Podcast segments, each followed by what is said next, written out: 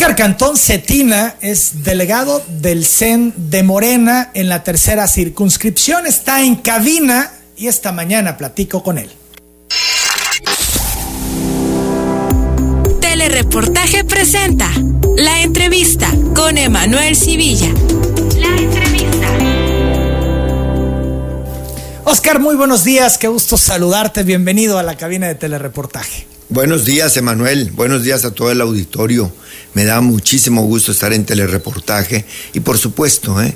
le vuelvo a rendir homenaje al gran maestro del periodismo eh, radiofónico, como fue tu padre. Eliseo Sevilla seguirá siendo parte indiscutible de esta historia. Y saludos a tu mami y a toda la familia, por supuesto. Bienvenido, Oscar. Siempre interesante platicar contigo. Tienes ahora esta encomienda eh, como delegado del CEN en la tercera circunscripción. Vamos a hablar de todo lo que hiciste en este periodo de campaña. Pero bueno, también quisiéramos saber qué fue de Oscar Cantón antes de este nombramiento del CEN. No tuvimos mayores noticias de ti, Oscar. Bueno, después del eh, terminar el proceso electoral del 2018, yo fui a, radicar un rato a la Ciudad de México y me dediqué a, la vida de familia y a lo que yo me dedico para ganarme la vida, que es a producir plátanos ahí en Teapa, hace casi 40 años. A eso me dediqué, a estar con la familia. Yo tengo una niña de 8 años, Paloma, Que, que, que, que adoro y entonces me permitió estar.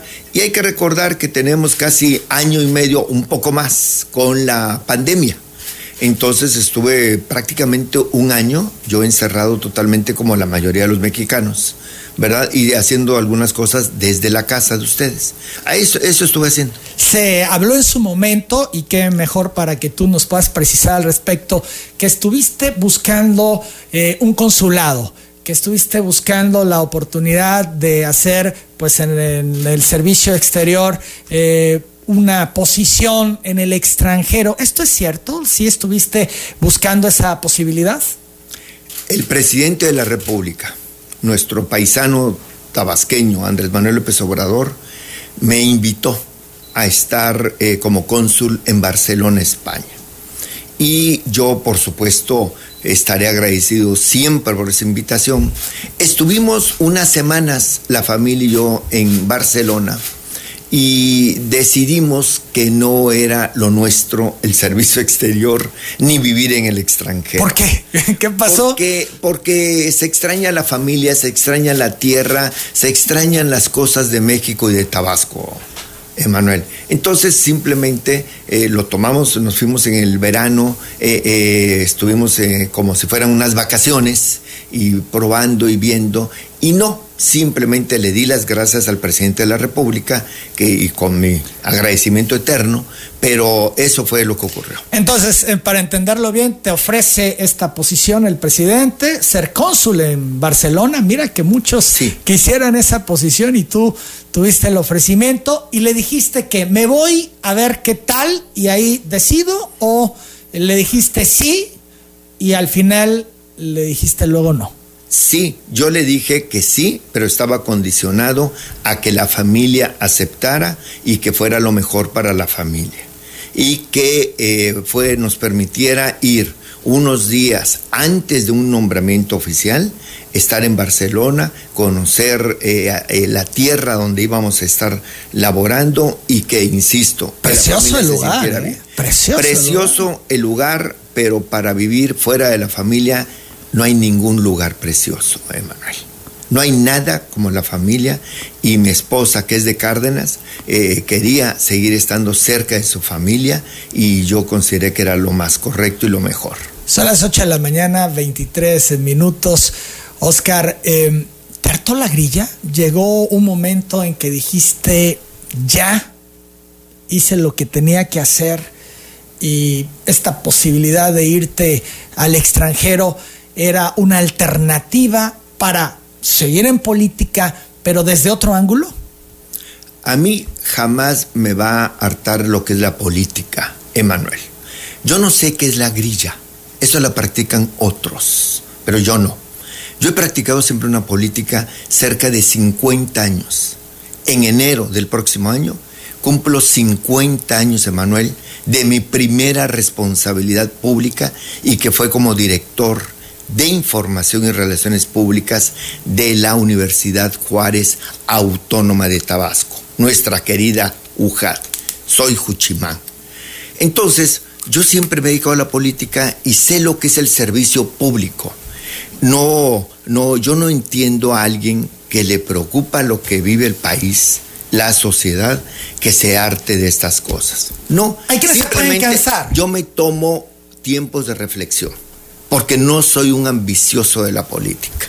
Nunca lo he sido, ¿eh?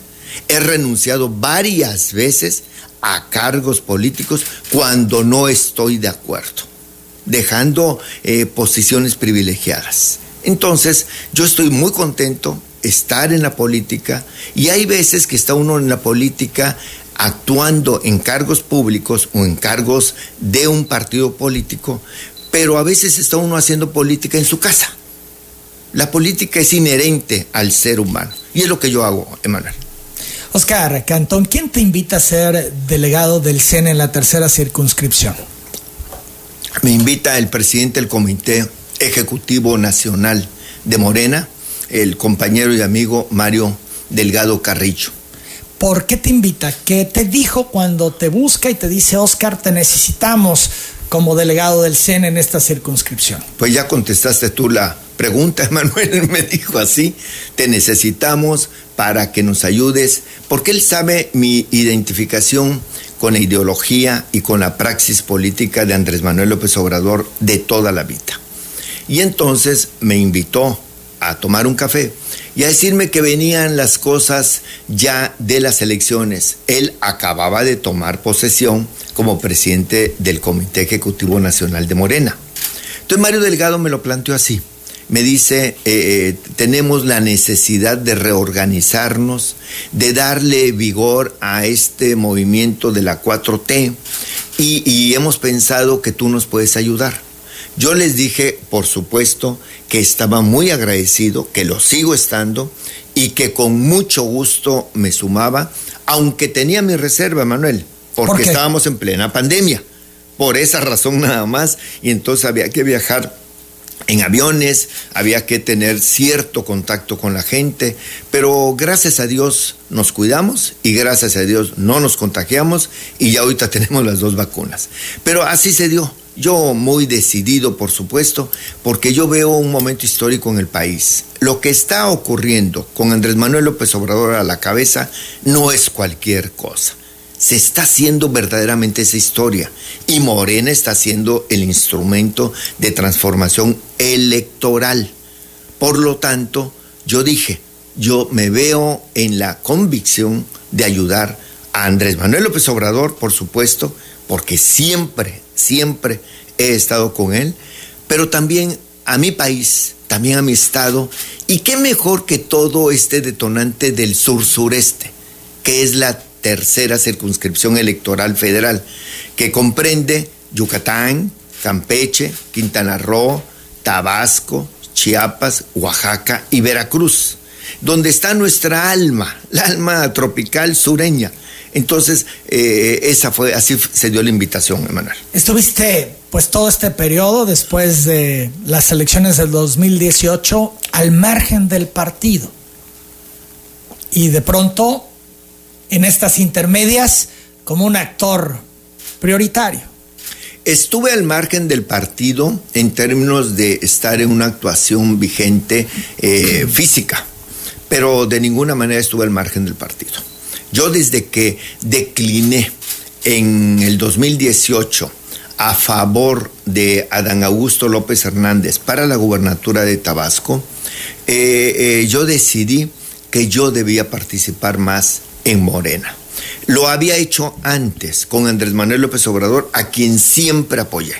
Yo Andrés Manuel López Obrador lo he apoyado, pues yo me acuerdo que cuando yo era senador del PRI y que eh, Vicente Fox trató injustamente de frenarle su carrera presidencial con lo del desafuero, yo públicamente me pronuncié en el Senado de la República en contra de esa violación a la ley, a favor pues eh, eh, apoyando a López Obrador. Después, yo recuerdo cuando en la elección presidencial del 2006 había tres candidatos a la presidencia, dos eran tabasqueños y yo hice una carta pública y pedí un voto útil a favor del tabasqueño más mejor posicionado, que era Andrés Manuel López Obrador. No era el candidato de mi partido, Roberto Madrazo, el que, el que tenía la preferencia ciudadana. Yo lo hice porque pensé primero en Tabasco y pensé en México. Entonces, para mí, estar en Morena ahora lo hice de manera como se hacían las cosas virtuales, a través de, contacto con las personas de Morena y con lo que se estaba haciendo en Morena, sobre todo en esta parte de la elección de las dirigencias nacionales. Te vimos poco en Tabasco durante las campañas, ¿te concentraste más en los otros estados? Tienes toda la razón. Lo hice así y eh, hice todo el trabajo político necesario que hace un delegado nacional de circunscripción, que es supervisar los siete estados. Pero aquí, en Tabasco, estaba el compañero José Antonio Alejo, delegado del Comité Nacional en el estado de Tabasco. Yo vine, yo hice las cosas que tenía que hacer y ciertamente me dediqué en otros estados. ¿Y cuáles? Por ejemplo, Oaxaca, por ejemplo, Quintana Roo, eh, por ejemplo, Yucatán. ¿Por qué? Porque allá tenemos nosotros un papel de oposición. O ya no digamos Campeche, en donde hubo una elección que verdaderamente fue eh, pésima desde la calidad electoral, pero que afortunadamente la ganó el voto popular en Campeche a favor de Laida Sansores. Por eso fue que yo eh, le di un tiempo y un peso específico de mi actuación política a los siete estados, pero determinando la condición de cada uno de ellos. ¿Cómo ganaron Campeche cuando las encuestas no favorecían a Laida, cuando veíamos todo un aparato por parte del Comité Ejecutivo Nacional del PRI operando en particular en Campeche, la tierra de Alito Moreno, donde además el gobernador es priista y donde pues siempre se dijo que los resultados no serían favorables para Morena. Vamos a la pausa, regresamos, seguimos platicando con Oscar Cantón Cetina. Para algunos fue sorpresa Campeche que se lo llevara Morena por todo el contexto, todo lo que se decía, una eh, campaña en contra de Laida muy agresiva, incluso nacional. Eh, luego las encuestas que la mayoría decía que no le alcanzaba. Y luego el tema también, el ingrediente adicional de Alito, el dirigente nacional del PRI, que iba por todo para conservar su estado. ¿Cómo lo hicieron, Oscar Cantón? Lo que pasa, Emanuel, es que a veces no tenemos tanta retentiva para conocer las cosas. Pero el triunfo de Laida era natural. Mira, dices que las encuestas no favorecían.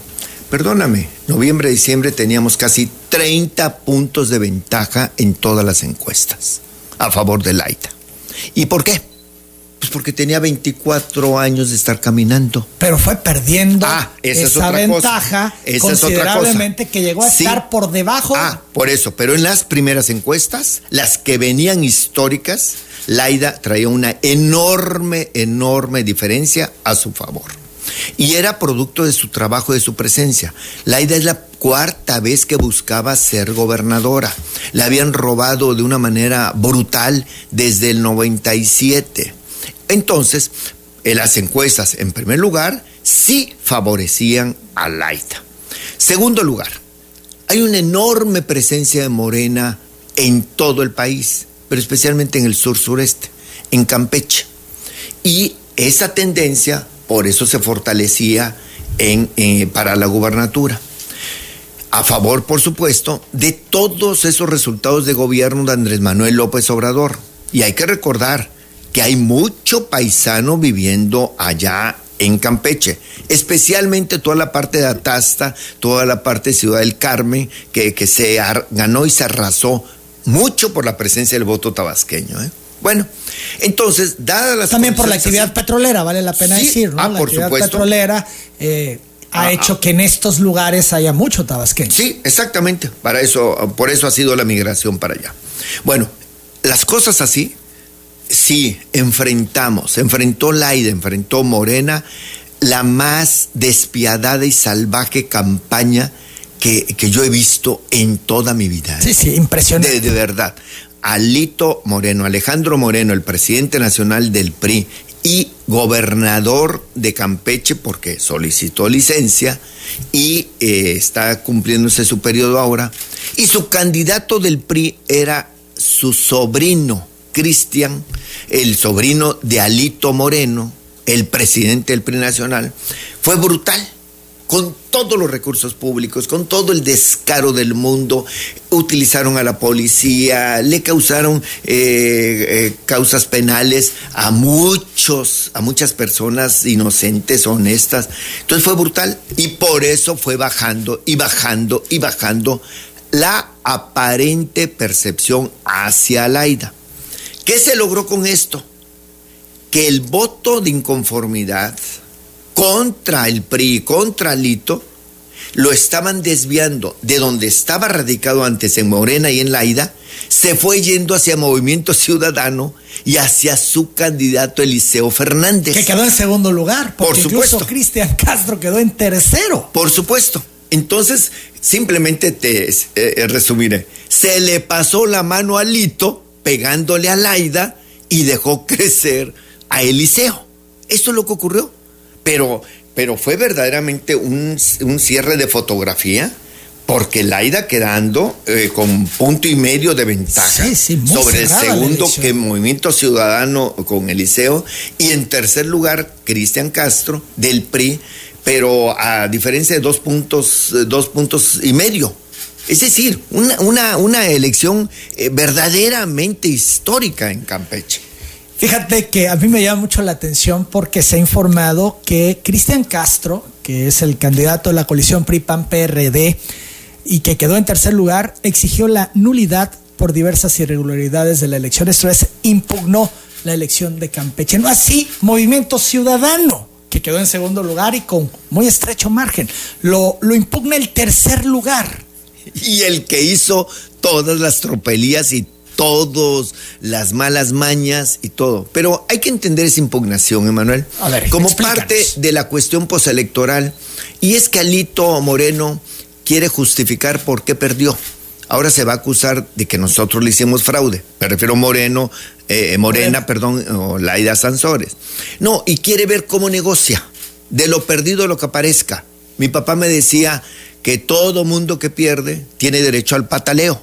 Bueno, por lo tanto, por lo tanto, Alito está pataleando para ver qué logra en la Cámara de Diputados Nacional y para ver qué logra en el contexto de la política nacional. Porque va a ser diputado federal. Sí, Estaba en la lista de pluris en el número uno. O sea, sin recato alguno, eso también lo comentamos con distintos periodistas en su momento. Jamás se había visto algo así, ¿no? Nunca el presidente del PRI en funciones había sido eh, eh, colocado en una lista plurinominal. Nunca. Y le valió fue la 1. Eh, la 1 y también la secretaria general. También vale. Y también la pareja de la secretaria general, Carolina Villano.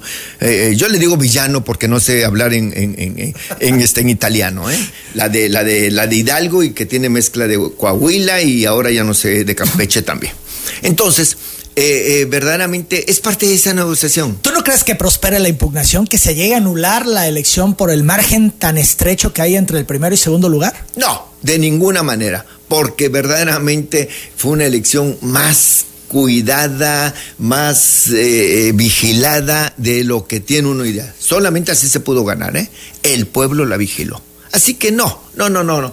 Hicieron todo lo que quisieron, ni así les alcanzó vuelve a hacerse realidad lo que Andrés Manuel dijo en su momento. Cuando el pueblo se decide por la vía pacífica y por la vía electoral, hay camino democrático en México. Campeche llegó un poquito retrasado, después de 92 años está la alternancia, pero, pero va en ese rumbo. Ahora, Oscar, de la tercera circunscripción, nos decías de los estados, lo sabemos, es prácticamente el sureste. Campeche, Chiapas, Oaxaca, Quintana Roo, Tabasco, Veracruz y Yucatán. ¿A cuál de estos estados le fue peor a Morena? Yucatán. Yucatán, eh, Yucatán tiene una tradición de, alternancia entre el PAN y el PRI. Y ahora hay un gobierno del Estado que encabeza eh, el PAN. Eh, en Yucatán. Y, es una sociedad muy conservadora, muy conservadora, a pesar de antecedentes liberales en la, en la historia, pero también hay que ver esa casta divina y toda esa historia que tiene Yucatán. Y, y se han clavado mucho ahora el PAN y con la complacencia del PRI. Entonces, ahí ha sido un tema muy difícil de, de, penetración de la izquierda en su conjunto. ¿Va a ser difícil que Morena penetre en Yucatán? No, no, no ha sido. Por ejemplo, en el 2018, Andrés Manuel López Obrador ganó la elección presidencial en Yucatán. Eh, ahora mejoramos. Teníamos, por ejemplo, de cinco distritos federales, en el 2018 ganamos uno para Morena. Ahora se ganaron dos para Morena y sus aliados, la coalición que hubo. Eh, teníamos tres municipios, se ganaron siete municipios. Eh, eh, se va avanzando lentamente. Muy poco, muy, poco, para lo que podíamos pensar, ¿no? Sí, Emanuel, lo que ocurre es que también hay que ver por qué no ganamos más y por qué no tenemos mayor presencia en las posiciones políticas. Tenemos un enorme voto de Morena y a la 4T en Yucatán. ¿Qué ha pasado?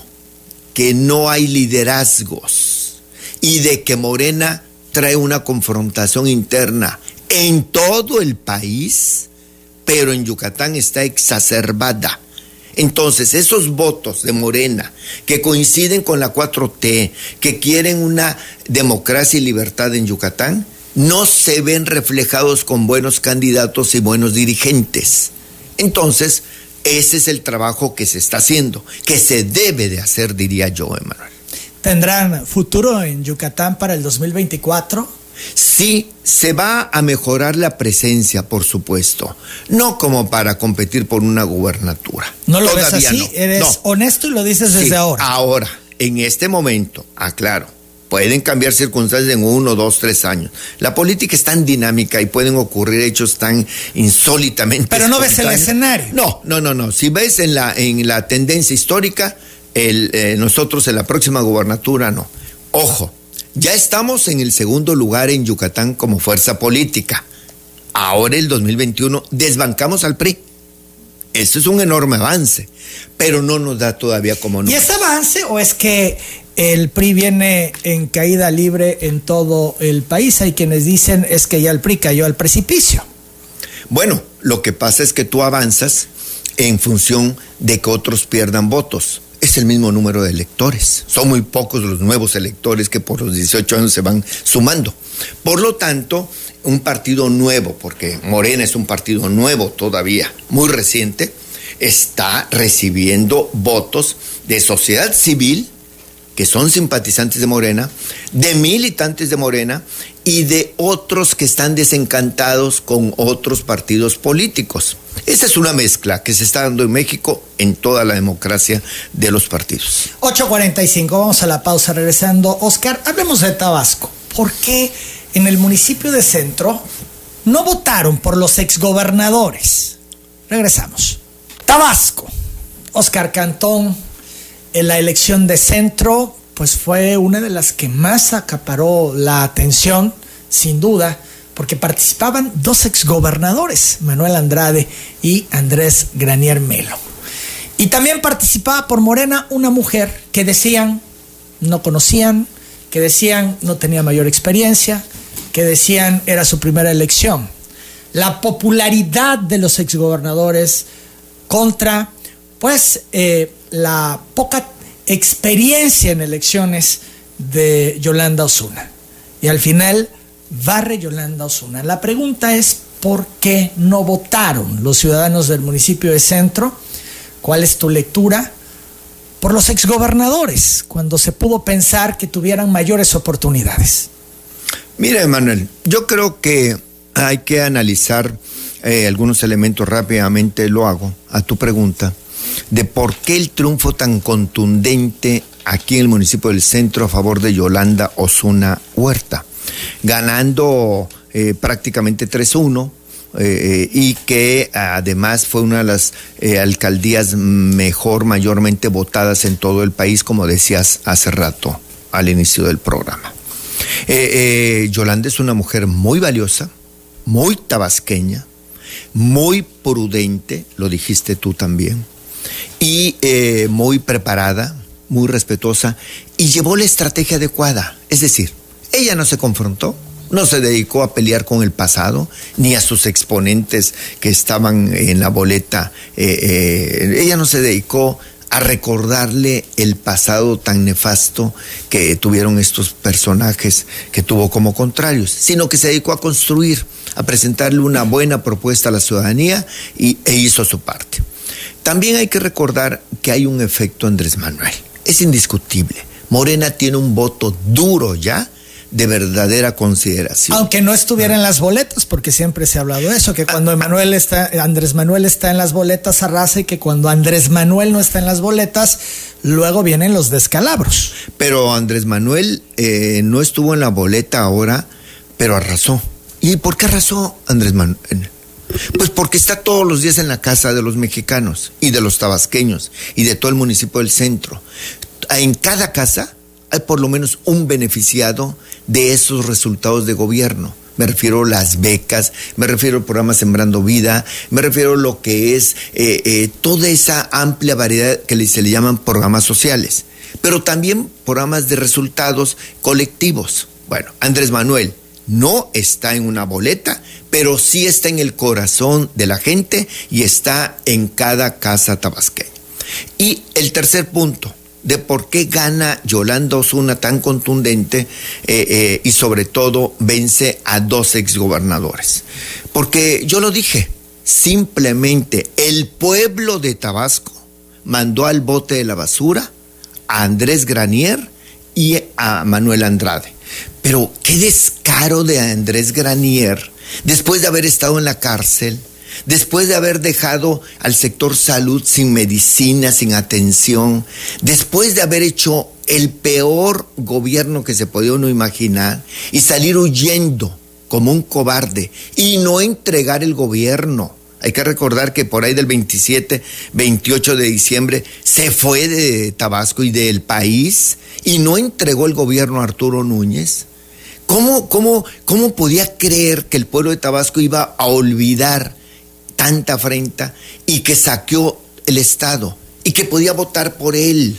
Bueno, que me perdone el Señor, pero simplemente no está en la realidad y no conoce al pueblo tabasqueño, que podrá tener todo, pero nunca pierde la dignidad.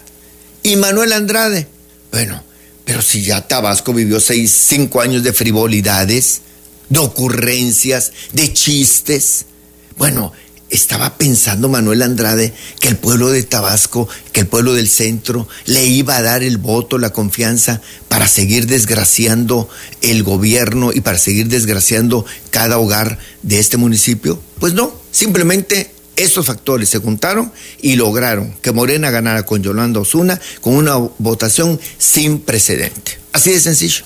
Las 8 de la mañana, 53 minutos. Para ti, los grandes perdedores en Tabasco, ¿quiénes son? Yo pensaría que hay un gran perdedor que se llama PRI, Partido Revolucionario Institucional. El PRD fue, es una institución muy reciente. Yo estuve en ella, igual que estuve en el PRI. Pero yo debo decir que el PRI es un partido histórico, un partido que tiene que ver con los últimos, casi el último eh, centenario eh, de vida de este país. Y para mí es el gran perdedor porque el PRI no ganó una diputación local, no ganó una diputación, me refiero de mayoría, ¿eh? de los 21 distritos, no ganó ninguno de los seis distritos federales diputados, no ganó una presidencia municipal de 17. Es decir, verdaderamente fue aniquilada la presencia electoral de un partido político. El PRD, el PRD gana una alcaldía. El PRD. Importante, eh, por cierto, para eso donde se lleva a cabo la construcción de la refinería. Pero Tabasco es importante en sus 17 municipios, ¿eh? Todos son, todos tienen el, la misma importancia. Pero en particular por este uno de los proyectos de la 4T de López Obrador. Ese proyecto va a seguir adelante, se va a consolidar, se va a terminar y le va a servir de beneficio a todo el pueblo mexicano, no solo al de Paraíso ni solo al de Tabasco. Así que ese, ese va por otra pista ese proyecto. ¿Verdad? Pero bueno, entonces, para mí el gran perdedor es el PRI. Y conste, ¿eh, Emanuel, lo lamento profundamente. ¿Por qué? Lo lamento porque en el PRI hay miles de tabasqueños y de tabasqueñas de buena fe y que quieren lo mejor para su estado y para su país también. Lo lamento porque es una cerrazón política la que se dio entre sus dirigentes, entre, entre esas personas que lo único que están peleando ya son las plurinominales y las prerrogativas, o sea, el dinero que le da el INE a los partidos políticos. Es lo único. Con esta dirigencia que tiene el PRI, es lo único que está peleando. Y entonces, ¿dónde están los sueños? ¿Dónde están las esperanzas? ¿Dónde están los deseos de democracia y de bienestar y de justicia social de miles de priistas? Aplastados. Entonces, por eso yo lo lamento. ¿El PRI va en vías de extinción? Seguramente puede sobrevivir, pero en condiciones muy lastimosas. Seguramente. ¿Por qué? Porque la ley es muy generosa. La ley no mata a los partidos políticos, se matan por parte de los dirigentes, de los malos candidatos y también de los malos gobernantes. Son las 8 de la mañana, 56 minutos. Hablemos de las diputaciones plurinominales. He visto, Oscar, distintos análisis de cómo se van a repartir. Y en algunos te ubican como eh, diputado federal plurinominal, eh, vaya que vas a llegar, y en otros dicen no le alcanza. ¿Qué trae Oscar Cantón con información al respecto? ¿Le alcanza o no le alcanza? Vamos a la pausa, regresamos, seguimos platicando con Oscar Cantón. Decía yo que he visto distintos planteamientos que han hecho sobre la repartición de las plurinominales. Oscar Cantón aparece en algunos y en otros dicen no le alcanza. ¿Qué sabes tú, Oscar Cantón, al respecto? ¿Te alcanzará? ¿Llegarás a San Lázaro? Emanuel, la distribución de diputados federales por representación proporcional, que así son los plurinominales, se van a dar en el mes de agosto, por ahí del día 20, entre el 15 y el 20, máximo el día 23 de agosto, y se darán en función del el número de votos que tuvo cada partido en cada una de las circunscripciones, que son cinco en el país. ¿Por qué, ¿Por qué ahorita no se da a conocer la lista? Cuando ya se sabe quiénes ganaron la elección en los distritos. Porque está el proceso de impugnaciones. Hay diferentes impugnaciones de los partidos, de candidatos a diputados federales y pudiera cambiar de que si gana un partido una diputación de mayoría, entonces le tiene más votos y cambia, cambiaría, ¿no? Hipotéticamente. Pero para finales de agosto ya estará resuelto. Lo que sí es muy claro, que la ley deja muy claro, es que Morena, en el peor de los casos, en la tercera circunscripción va a tener 18 diputados federales. Yo estoy en el número 2, así que yo no veo ninguna posibilidad de que yo quede fuera. Yo no estoy en una línea de un margen de peligro, de que si entras, que no entras. No, yo verdaderamente agradezco a Morena, a mi partido, que me haya puesto en el segundo lugar de la lista plurinominal de la tercera circunscripción y en el primero puso a una mujer porque le correspondía a una mujer y luego me corresponde a mí como hombre en la segunda. Así que yo espero estar sirviendo al pueblo de Tabasco, al pueblo de México, como diputado federal a partir del primero de septiembre de este año. Hay gran margen. Si se llegaran a mover los números. Entonces no entraría el 18, no entraría el 17, no entraría el 16. Pero bueno, no hay manera, porque no hay tantas impugnaciones. Pero menos, menos en mi caso. Claro. Menos en mi caso. Entonces damos por hecho que serás diputado federal. Primero Dios, sí que Dios me conceda vida, ya Morena me dio la oportunidad y yo, por supuesto, trataré de seguirle sirviendo al pueblo de Tabasco, el pueblo de México. Hay otros dos eh, tabasqueños en esta cuestión de las pluris, eh, por Movimiento Ciudadano Gerardo Gaudiano y por el PAN eh, Juan José Rodríguez Prats. ¿Qué sabes de ellos? ¿Les alcanzará? ¿Llegarán a San Lázaro o están en zona de riesgo? Exactamente. Eh, tengo entendido que, que, Juan José Rodríguez Prats definitivamente fueron pocos votos para el PAN y que creo que él no entraría. Habría que hacer, esperar esos ajustes. Y yo lo lamento mucho, ¿eh? Lo lamento mucho porque Juan José Rodríguez Prats eh, es un hombre muy, muy valioso es un hombre que ha estado muchos años en la política y con una diferencia eh, ideológica totalmente discrepante, la mía de la de él, pero, pero yo lo considero muy valioso. ¿Esto es, pudo haber enriquecido el debate? Absolutamente. Y su experiencia legislativa. Hay que recordar que él no es buen candidato.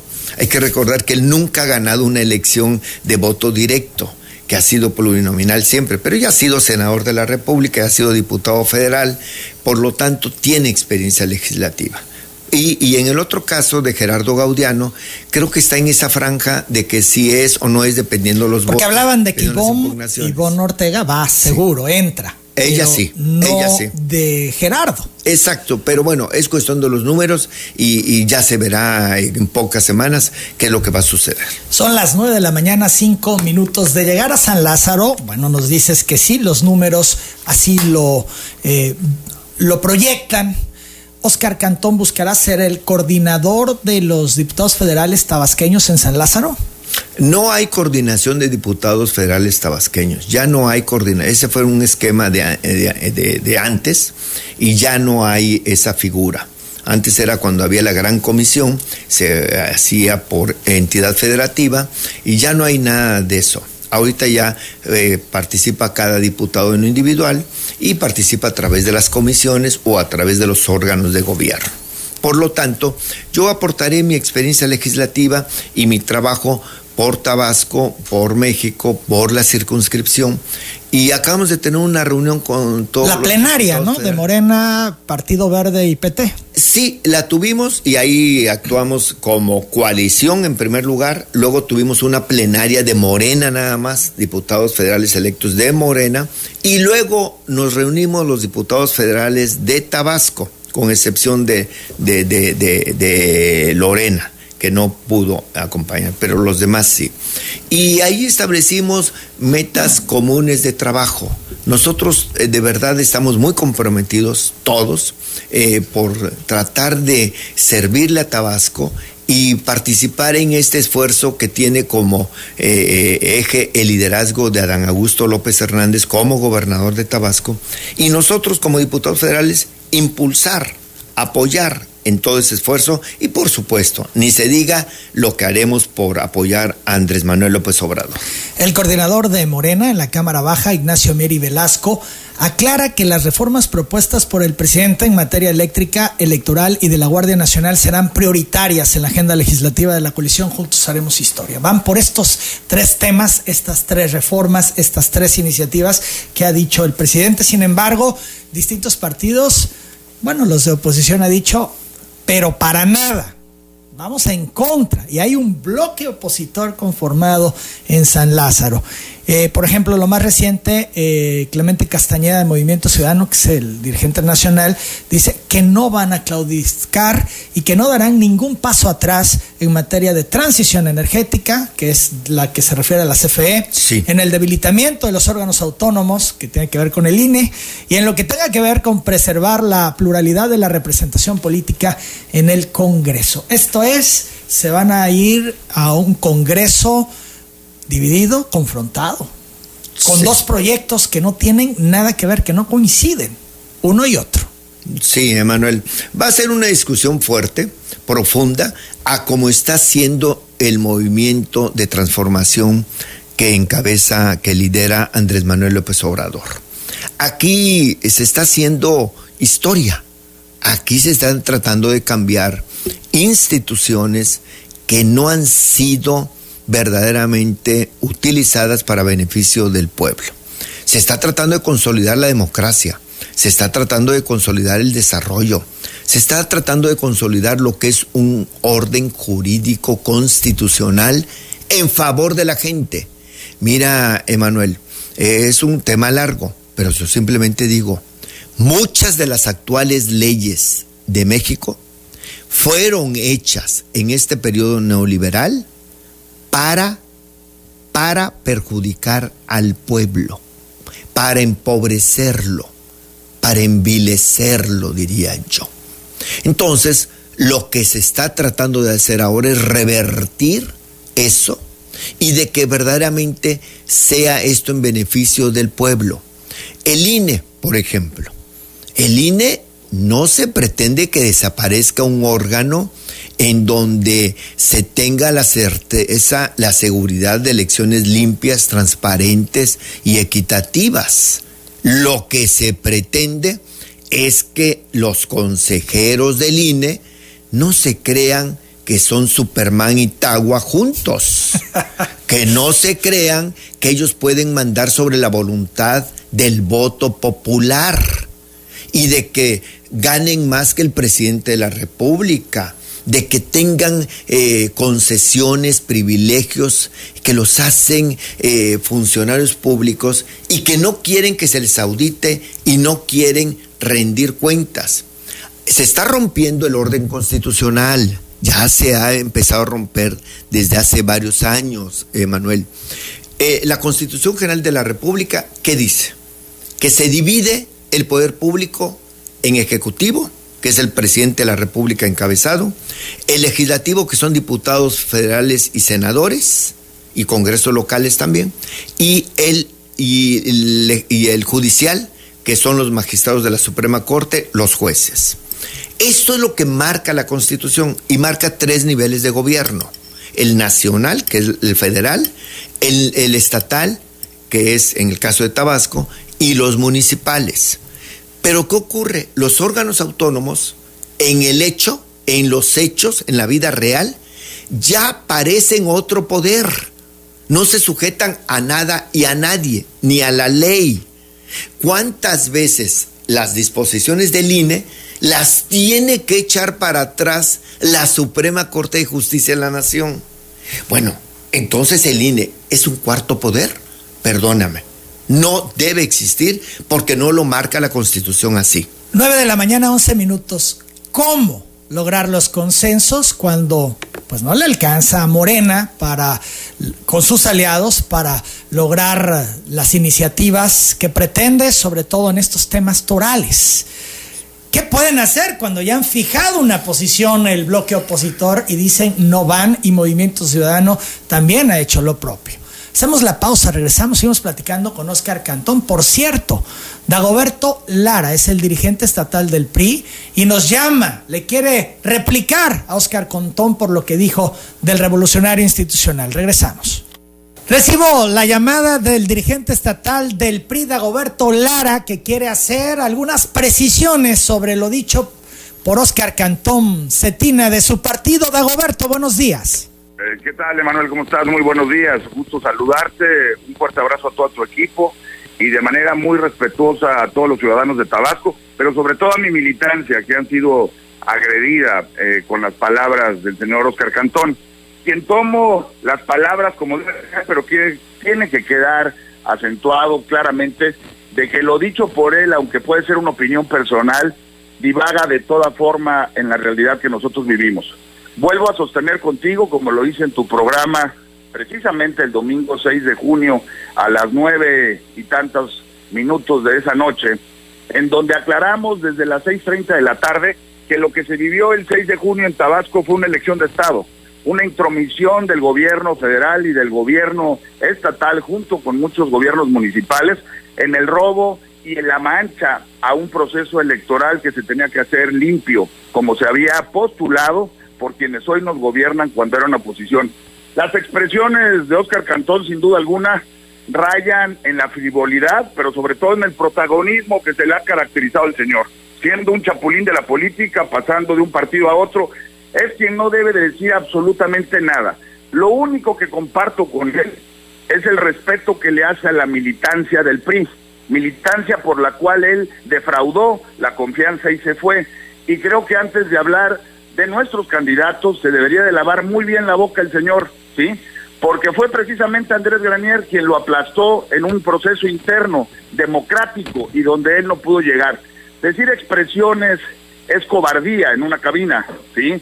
Manifestarlas con el respeto a una ciudadanía que votó y que votó y que lamentablemente en las urnas fue robada, ultrajada, no como lo dice la dirigencia estatal del PRI o Dagoberto Lara como militante ciudadano de Tabasco, como lo dicen muchísimas expresiones a lo largo de los siete municipios de Tabasco y que lo vuelvo a recalcar aquí en tu tan prestigioso programa, Emanuel. Fue un robo, un robo al voto ciudadano y a las conciencias de muchos tabasqueños que fueron intimidados, inducidos, pero que también fueron saqueados de esa voluntad popular para la Creo que lo que expresa hoy Oscar Cantón, sin duda alguna, son sus expresiones de vida que lo han llevado en su incongruencia política, en donde, sin duda alguna, los tabasqueños sabemos quién es el señor y que no tiene derecho. El respeto a los demás debería de ser lo que hoy debería de empezar a actuarse en lo que no se pudo hacer en los últimos tres años. Y te agradezco la posibilidad de haberme dado esta oportunidad de dejar aclarado las apreciaciones de una gente que quiere enlodar, ¿no? No ya lo que se hizo en un proceso electoral que haber sido claro, transparente y con toda la libertad, hoy quieren enlodar con sus dichos lo que no sabe él de lo que está viviendo el PRI. Vamos a escuchar, a Dagoberto. Te pido permanezcas en la línea. Lo que tiene que decir al respecto, Oscar Cantón. Eh, Oscar, frivolidad, protagonismo, incongruencia, no tienes derecho hacer estos señalamientos, en dar, deberías de empezar por el respeto, que eres un chapulín. Eso es lo que dice de ti el dirigente estatal del PRI. Y que se lave bien la boca cuando hable de los el dirigente estatal del PRI, eh, Emanuel? ¿Me puedes recordar? Dagoberto Lara, que está en la línea telefónica. Ah, y a mí me suena ese nombre y recuérdale que como me cuando él quería ser un sinónimo de barbacoa. A, gobernador. Pues me suena a borrego, ¿no? Yo creo que ese es el señor que cría borregos, que, que, que tiene una granja de borregos que por cierto se hizo con dinero del pueblo de Tabasco, con dinero del gobierno del estado. Es lo que yo tengo conocimiento de ese nombre, un Dagoberto, ¿qué? Lara, ¿no? Algo así. Bueno. Pero resulta que ahora es el presidente del PRI en Tabasco. Bueno, precisamente es lo que dije yo hace rato en mis palabras. Que el PRI está en la situación tan lastimosa a consecuencia de lo que han hecho sus dirigentes y sus malos candidatos rendí reconocimiento, respeto, cariño a la militancia del PRI y lo vuelvo a hacer. Lo haré toda mi vida. Conozco miles de mujeres y de hombres priistas de corazón que están sufriendo profundamente ante este menosprecio y ante esta agresión artera que se le ha hecho por muchos años. Yo la verdad es que diré algo muy simple. Se dice que hubo una elección de Estado, que intervino el gobierno del Estado, que intervino el gobierno federal. Yo estoy seguro que Adán López Hernández no metió las manos en la elección y simplemente digo algo muy simple. ¿No les parece que entonces Morena, el partido que tiene la presencia de la República y que tiene la gobernatura del Estado y la mayoría del Congreso del Estado y la mayoría de las presidencias municipales, pudo haber ganado todos los municipios? ¿Cómo ganaron un independiente en Cunduacán? ¿Cómo ganó Movimiento Ciudadano en Tacotalpa? ¿Cómo ganó el PRD en Paraíso? ¿Cómo se disputaron elecciones cuerpo a cuerpo como Zapata con el verde y Morena? No, ese señor se equivoca. Ese señor se equivoca porque no entiende lo que es el prismo.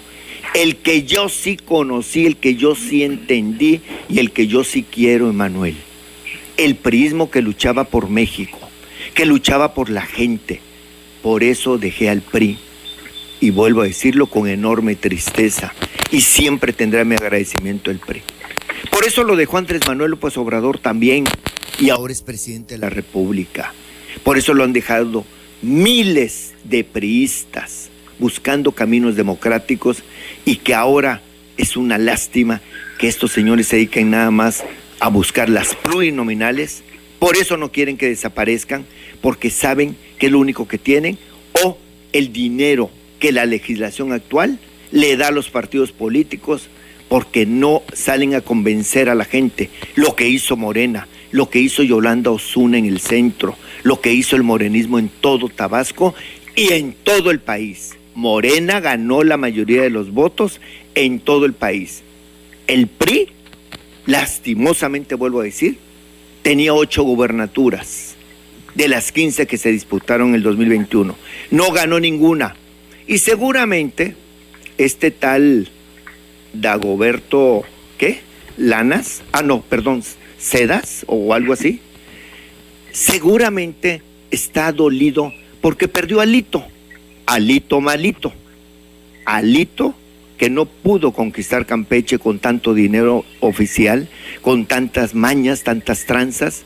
Y bueno, pues simplemente saludos, señor presidente del PRI en el estado de Tabasco, que su militancia se lo reconozca y que el electorado lo ubique donde debe de estar usted. Dagoberto Lara, ¿algo más que decir?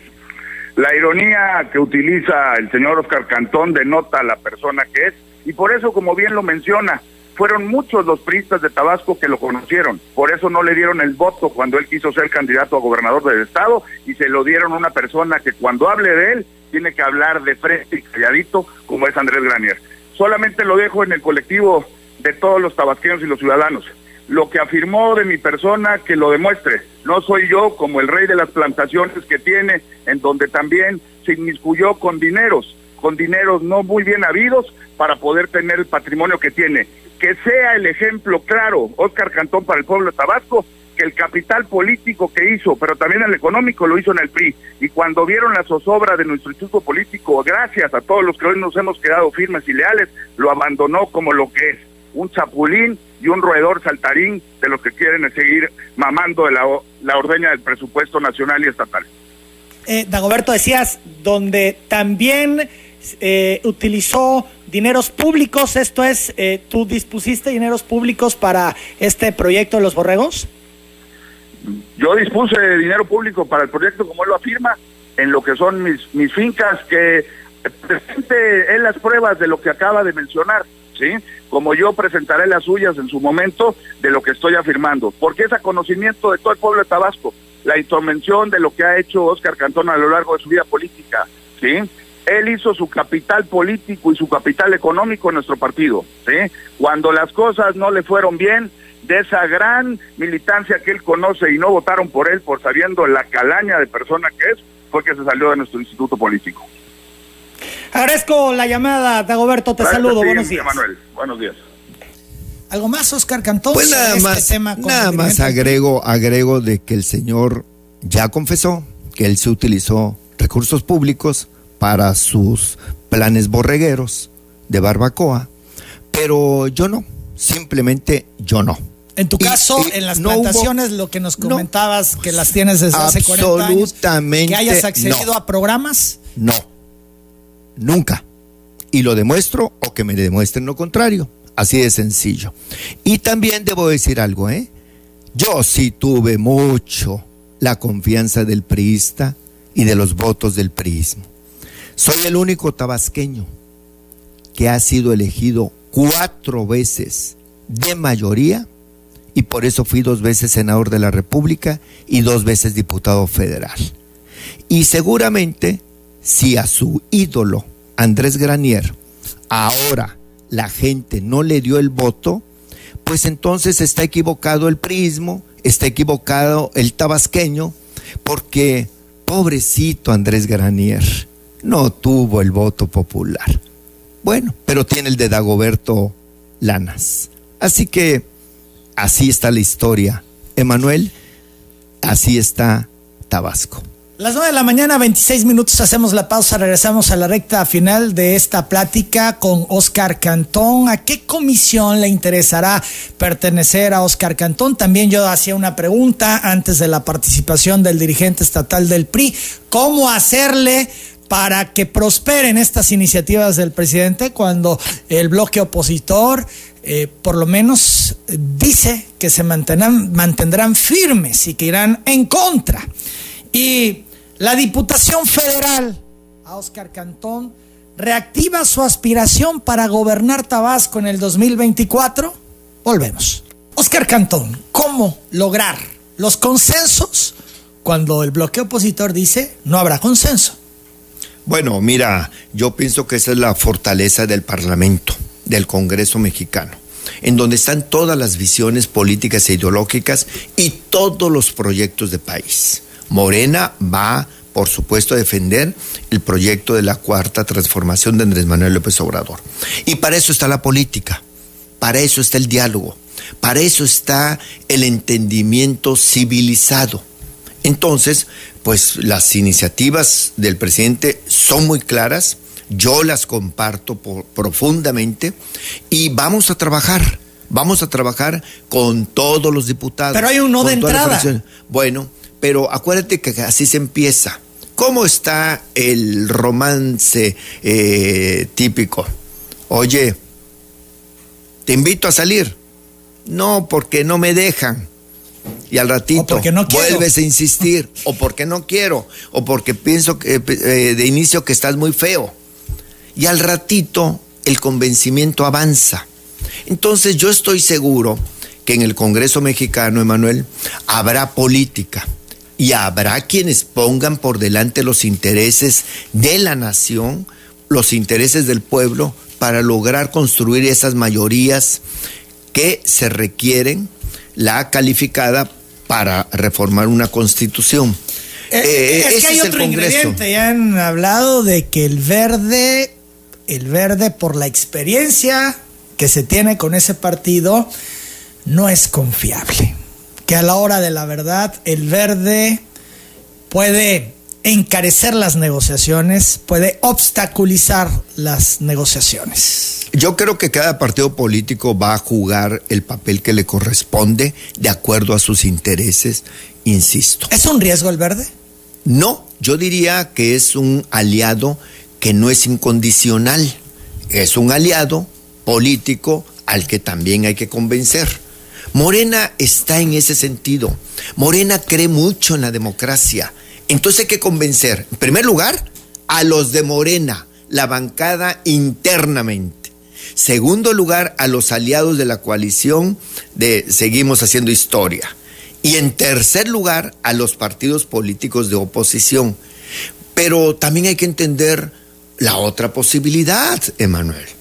Bueno, habrá reformas que no transiten, que no pasen. Así sea una iniciativa de Andrés Manuel López Obrador y que no se pueda construir la iniciativa, perdón, la mayoría correspondiente. Bueno, pues simplemente el pueblo tendrá que juzgar de qué lado está cada uno, cada partido político y cada diputado en individual.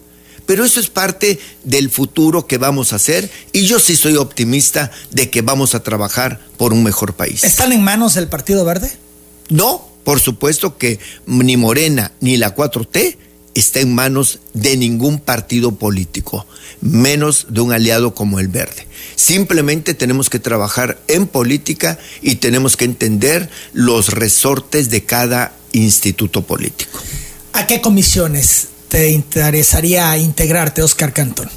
Todavía no he visto eso, todavía no me he puesto a pensar. Yo tengo ya una experiencia legislativa, como decía hace rato Emanuel. Entonces, para mí, las prioridades me las marcaría no en función de comisiones. ¿Cuáles son los temas? Los que marca Andrés Manuel López Obrador, a mí me interesan mucho. Yo, yo soy licenciado en Derecho y entonces a mí me interesa mucho toda esa parte de los órganos autónomos, la constitucionalidad. Me interesa mucho la reforma electoral. La, la eh, Comisión de Gobernación, por ejemplo. Pudiera ser, pero hay que recordar que aunque no pertenezcas a una determinada comisión, como diputado puedes participar en todas Entonces yo, la verdad, voy a ofrecer mi experiencia, mi pasión, mi corazón por construir una mejor ley en este país y, por supuesto, ¿eh? del lado absoluto de Andrés Manuel López Obrador y de la Cuarta Transformación y con el voto de Morena, estoy seguro que lo haremos. Oscar Cantón, la Diputación Federal reactiva tu aspiración por el gobierno de Tabasco. Mira, eh, Emanuel, yo nunca voy a dejar de soñar en Tabasco. Toda la vida lo he hecho. Ha sido mi motivo de vida en términos políticos. Pero no es el momento de pensar en una gobernatura ahora. Primer lugar, porque respeto profundamente al gobernador Adán Augusto López Hernández y pienso que es eh, momento de cerrar filas en torno a él para que Tabasco tenga mayor bienestar, mayor desarrollo, mayor progreso, justicia, seguridad, empleo, salud, educación. Es decir, que, que vayamos a recuperar eso que en gobiernos anteriores se perdió. Entonces, desde mi papel de diputado federal, me esforzaré por apoyar estas gestiones eh, que redunden en beneficio de los tabasqueños, de las tabasqueñas. Y yo estoy seguro que la política tiene sus tiempos. Entonces, es tiempo ahora de luchar mucho por ese proyecto de Andrés Manuel López Obrador, que es lo que yo me voy a dedicar. Y el pueblo de Tabasco me conoce a mí como diputado y como senador y sabe que soy un gestor natural. Sabe que yo nunca le cierro la puerta a la gente sabe que yo siempre le contesto el teléfono, sabe que puede contar conmigo. Esas entonces serán mis tareas ahora y ya. Las cuestiones futuras, ya habrá tiempo, pero ahora a trabajar por Tabasco y por México. Aunque lo has dicho todo, tu aspiración siempre por Tabasco estará. Hasta que me muera, voy a pensar que puedo hacer algo por Tabasco. Siempre lo haré, Emanuel, siempre lo he hecho, y yo siempre hablo con la verdad. Yo no ando mintiendo, yo digo la verdad siempre. Y entonces yo digo que ahora es tiempo de Tabasco, que hay que aprovechar en el buen sentido de la palabra, que hay un presidente choco. Tabasco es tu tiempo, dice el gobernador. Exactamente. Y lo está aprovechando y lo está haciendo. Yo sí estoy seguro que tenemos que reforzar entre todos y tenemos que unirnos.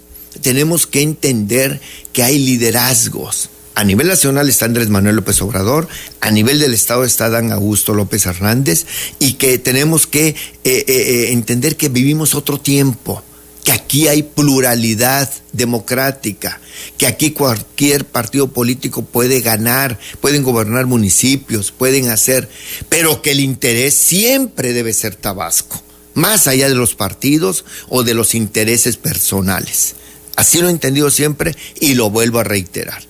Oscar Cantón Cetina siempre estará para servir a Tabasco y a los tabasqueños. Las 9 de la mañana, 38 minutos. Mucha gente ha hablado, Oscar, para saludarte. La licenciada Marina del Carmen Palma Lastra. Marina. Eh, también dice que proporciones un número telefónico que quiere hacer contacto contigo. ¿Dónde te encuentras? Sí, claro, lo, lo doy con mucho gusto, Marina. Es 55 33 09 83 56. Ese, es el número. ¿Tu eh, celular? celular y les pido si por el WhatsApp también nos comunicamos con ese número. Eh, Maribel García González dice de Roberto Lara eh, es mentiroso porque su hermano fue jefe de casilla y contaron los votos y ganó Morena. Gabriel Arenas Betancur y Amada, Amanda Torres felicita a Oscar Cantón por la nueva encomienda. Igualmente Carlos Fojaco Lugo, Ajá, Frontera. Orlando Pérez Magaña, Orlando. Eh, José Luis Cueto López, el maestro Concepción de la Cruz García de Cunduacán. Concho, el maestro Concho de Cunduacán. Carlos Wilfrido Magaña Aguilar, mm. eh, José Luis. Em, Carlitos, Magaña, saludos. José Luis eh, Morales Rivera, el licenciado Leonel Fajardo Pérez. del sindicato de la UJAD Nuevo. Rosa Gutiérrez Cocón, también te saluda y ah, te felicita. Rosy, Marlene Jerónimo Rodríguez, Emilia Díaz ah. Hernández, Federico Aparicio Estrada. Eh, también la doctora Esmeralda Patricia Zamudio Ramírez, Carlos Mario Magaña Tejeda, José Jerónimo Hernández, Luis Hernández Colorado, eh, Alejandra de la Cruz Díaz, Eduardo Molina López y familia, Román de la Cruz Córdoba.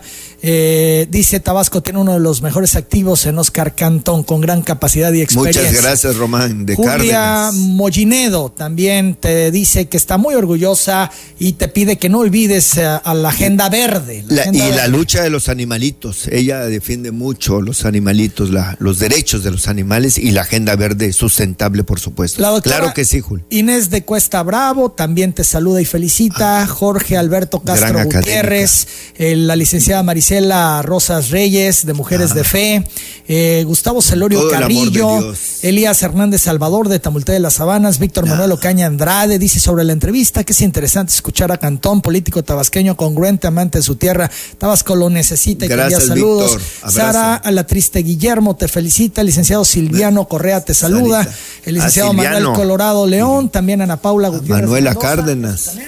Eh, Dale Aurora García Paula. eh, nos felicita eh, por el Día del Padre. Gracias, Dalia. Se mezcló la correspondencia. Juan Bueno. Carlos Centella Bichel. Saluda a Oscar Cantón. Le desea Juan éxitos. Carlos. También a Artemio Lanestosa. A la Milla. Valeria. A las Triste Guillermo. Arsenio, eh, Valeria. Joel Marín Cornelio dice sobre la entrevista a Cantón que no comparte su expresión hacia otros candidatos porque no se vale hablar mal del prójimo y lo que termina en el bote de basura son todas las solicitudes que el pueblo hace, empezando por el actual alcalde de Centro. Gustavo González Álvarez dice, refrenda su apoyo y el de su familia, Oscar Cantón, que te conocen desde hace tiempo. Oscar, Sí, sí, el artista estamos. plástico, José Juan Luna León del poblado Terra Colorada, Macuspana. Te saluda. Beatriz Grandes Sánchez te envía saludos. Ah, Alfredo Betty. Loranca nos eh, saluda. Dice que el PRI sabía que el químico era el único que les garantizaba más voto y no le apostó a ganar, sino a mantener su registro. ya que sabían una- estaban en riesgo de perderlo, dice es una inteligente Alfredo reflexión, Alfredo, ¿eh? Tienes la razón. Carlos Manuel Cornelio Cabrera te pregunta, Oscar, eh, si recuerdas eh, que el gobernador Adán Augusto López se comprometió a encarcelar a Arturo Núñez y hasta hoy no ha cumplido.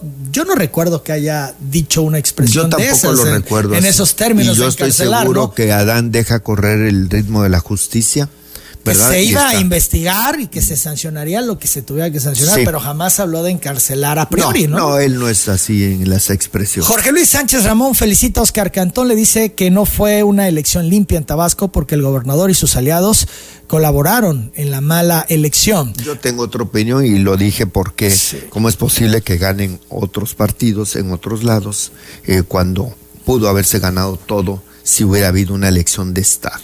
No, no la hubo, por supuesto. Roberto Díaz Hernández dice a Dagoberto Lara que deje de llorar, no hubo fraude en las elecciones, la gente ya despertó y se liberó de la esclavitud del PRI. Emilia Díaz Hernández dice a Dagoberto Lara que debe aceptar la derrota, tuvieron tiempo para gobernar, no lo hicieron bien, además se alinearon con el PAN, que es un partido enterrado en Tabasco. Ay, ese es otro tema. Ese es otro Esa tema, alianza tan brutalmente antihistórica. Freddy López Sánchez solicita audiencia a Oscar Cantón para un asunto personal. ¿Cómo no? De hecho, te entrego todo, Oscar, todas Bueno, estas con mucho gusto. Aquí tienes- tengo tu teléfono, Freddy, y yo te marco al ratito para que nos veamos con mucho gusto. Bien, pues Oscar, yo agradezco mucho tu presencia esta mañana en telereportaje, siempre en la disposición de platicar, de entrarle a los temas como debe ser y ahora como diputado federal seguramente tendremos mucho más comunicación para ir dando seguimiento a lo que ocurre en San Lázaro, que tiene una repercusión sin duda en todo el país. Claro que sí, Manuel. Yo siempre estaré aquí a tu disposición. Agradezco la invitación, por supuesto, y reconozco el enorme ejercicio de comunicación que hay aquí en esta casa y que eh, es fundamental para que la gente sepa lo que uno hace. Así que yo estaré siempre, de verdad, eh, informando de mis actividades como diputado federal y, como dije, muy cerca de la gente. Muy agradecido por la invitación, de verdad, y, y- y les felicito como familia también lo que han hecho por abrir estos canales de libre expresión que se manifiestan todos los días. Aquí no hay pausa, ¿verdad? Y, y bueno, estamos ahí y a la gente. Si me permites despedirme de la gente, Claro. agradecerles que nos hayan escuchado y reiterarles que desde el Congreso de la Unión, desde San Lázaro como diputado federal, estaré pendiente de los asuntos de Tabasco y estaré para apoyar a nuestro presidente porque estoy convencido que está haciendo bien las cosas y que eh, Tabasco merece un mejor destino. Y lo vamos a construir entre todos. Tenemos que hacerlo. No podemos cansarnos de pensar en un Tabasco mejor para todos. Es Oscar Cantón Cetina. Yo voy a la pausa y regreso con más.